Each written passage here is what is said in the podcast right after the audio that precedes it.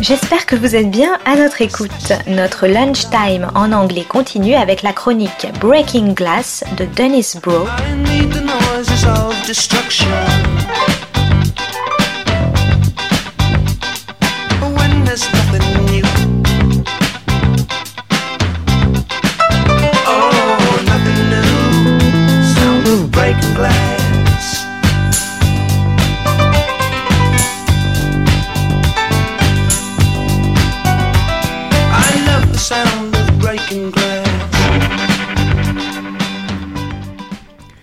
Broe on the Art World Beat Breaking Glass. Today's episode The Colescott Chronicles, Part 1 Breaking Free of the Shackles of Color Blindness and Abstract Art. One of the founding members of the New Black Art just reaped the rewards of his painterly prowess. Robert Colescott's monumental George Washington Carver crossing the Delaware recently sold for 15.3 million and is thus far the highlight purchase of the George Lucas Museum of Narrative Art, scheduled to open in Los Angeles in 2023. This was nearly 17 times what any previous Colescott painting sold for, and unfortunately, the artist, who died in 2009, will not reap the rewards. The painting, which shows a ragtag band of black workers in their professions and at leisure in a ragged vessel with a patch that could at any moment spring a leak, is a satirical rendering of the 1851 staple of Americana, Washington crossing the Delaware.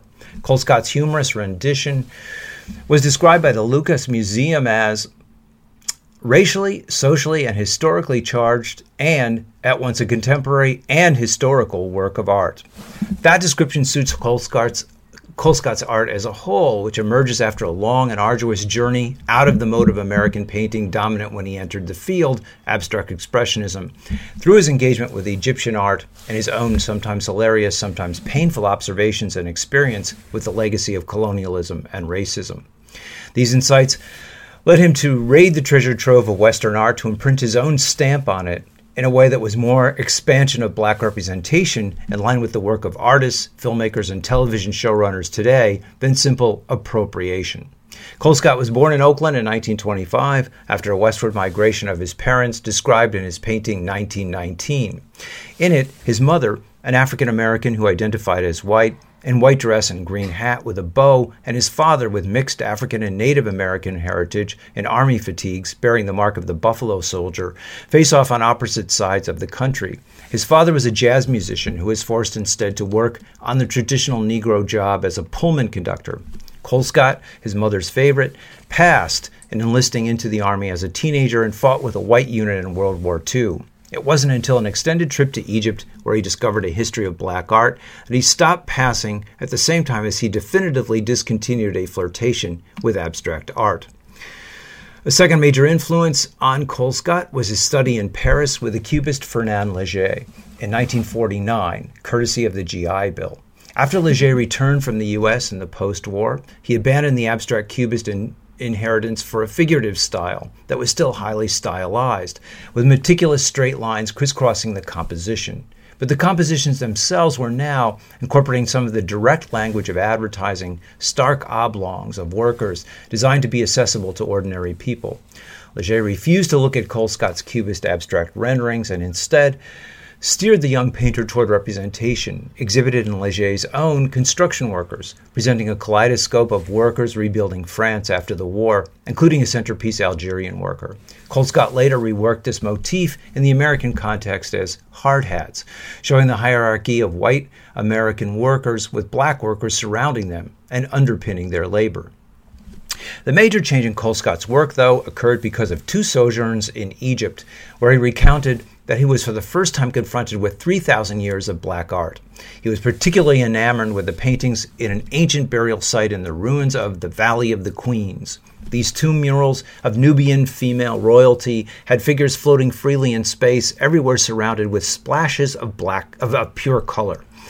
Colescott incorporated this freedom and this concentration on the black female form into a series he did at the time, a highlight of which is 1967's depiction of one of these queens in Nihad in the New World, with the title suggesting his wish to transport what he learned in Egypt to the African American context at home. The importance of Egypt to Colescott and Colescott to Egypt was acknowledged in the recent Robert Colescott The Cairo Years exhibit at the American University of Cairo. My exhibition talk on Colescott is available on my YouTube website. Along with this immersion in a tradition of black art went his being thrown into the turbulence of the 1960s, having to flee Egypt because of the onset of the Arab Israeli Six Days War, and thus experiencing Middle Eastern colonialism firsthand, and then returning to the political hotbed of San Francisco as the Vietnam War protest and Haight Ashbury counterculture reached its peak in 1968. As Colescott made the transition from pure abstraction to a more socially and politically committed art, a journey that was in no way validated at the time in the art world, he was sustained by his university connections, the last place artists could find public support for their work in light of the dominance of the legacy of abstract work in the gallery system. Here, though, he was also thwarted. He wanted to be full time faculty at Berkeley, where he had gone to school but was passed over for a job, finally ending at the University of Arizona at Tucson, where he became the first faculty member of the art department to receive the prestigious title Regents Professor from social expressionism to abstract expressionism and back again.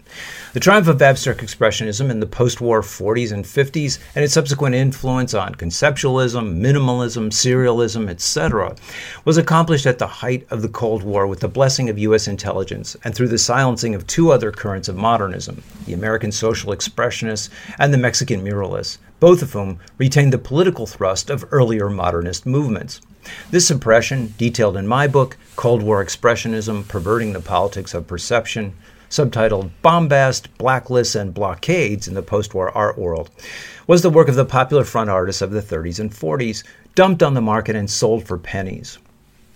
Their work was outlawed in the prestigious galleries, which came into prominence with the decline of government support for an art of the people what grew up alongside what the banker and later Vice President Nelson Rockefeller termed free enterprise painting was a privatization of a form of art that was designed to be consumed by the burgeoning post war corporate elite. The high priest of the movement, the critic Clement Greenberg, urged artists to re engage with those to whom art actually belongs, our ruling class. Tom Braden made the apparently not very arduous leap from the executive secretary of the Rockefeller's Museum of Modern Art the Temple of Abstract Expressionism, to the CIA Director of Cultural Affairs, where he extolled the virtues of the new abstraction, which he claimed constituted the ideal style, now that its artists had left behind their earlier interest in political activism.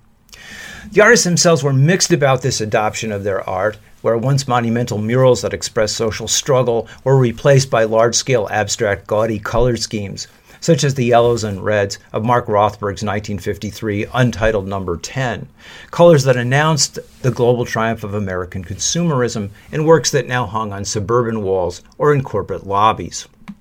Meanwhile, the political artists who had been supported by the government in the New Deal 1930s were now forced into exile, as the artist Alice Neel, currently the subject of a retrospective at New York's Metropolitan Museum, with no visible source of income, moved to Spanish Harlem, where she painted portraits of its inhabitants and gray, dingy landscapes, such as Rag and Window, that expressed the loneliness of her political exile, and that also contrasted to the productivist corporate spirit of that other symbol of the New York's landscape, the skyscraper. Another prominent political artist, Jacob Lawrence, who described himself as an expressionist painter and whose subject matter centered on ordinary black workers, equally fell on hard times, and at the height of the Cold War repression, had a mental breakdown and spent a year in an asylum. His work was scattered to the four winds, and a recent painting, ironically, of farmers contesting the power of the government in the Shea Rebellion as part of the series The American Struggle, has recently been recovered after it was passed around and sold at a charity art auction. The other suppressed movement prominent in this period, which Colescott, when he came in, uh, came out as social expressionist, would have affinities towards, was that of the Mexican muralists, and particularly in the 50s and 60s, the work and path of David Alfaro Siqueiros. The movement vied for renown with the abstract expressionists of the, at the 1950 Venice Biennale. It was a triumph, and then toured Europe, it was finally savaged by French critics with American backing when it reached Paris and reconfined to Mexico not to emerge in the American consciousness until last year's thoroughgoing re examination at New York's Whitney Museum, in the wake of which it was claimed that the Mexican muralists were more important as influences on American modernism than French artists.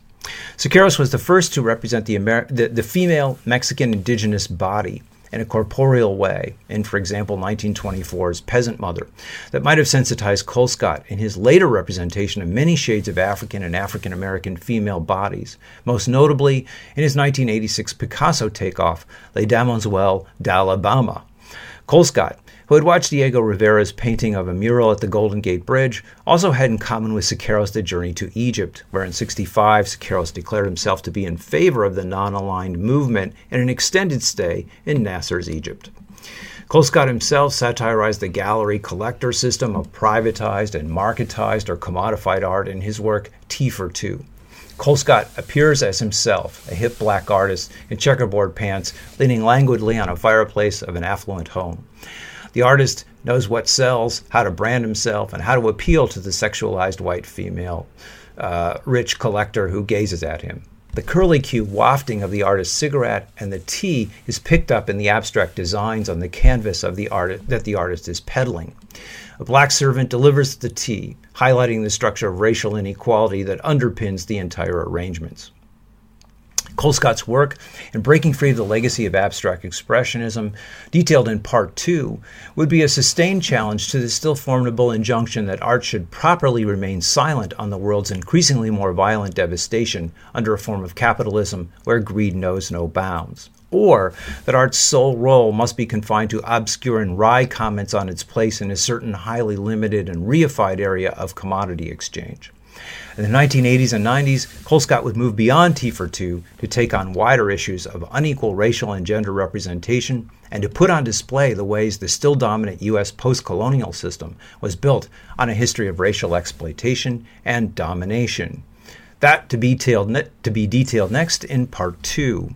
This is Broe on the World Art Beat Breaking Glass.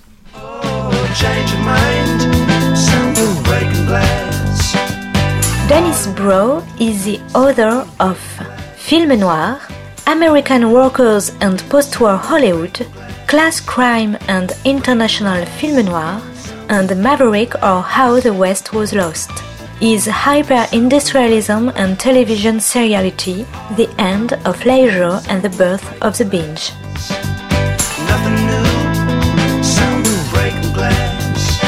C'était Breaking Glass de Dennis Broe sur Art District. Très bonne suite de nos programmes, jazzistiques et artistiques, à notre écoute.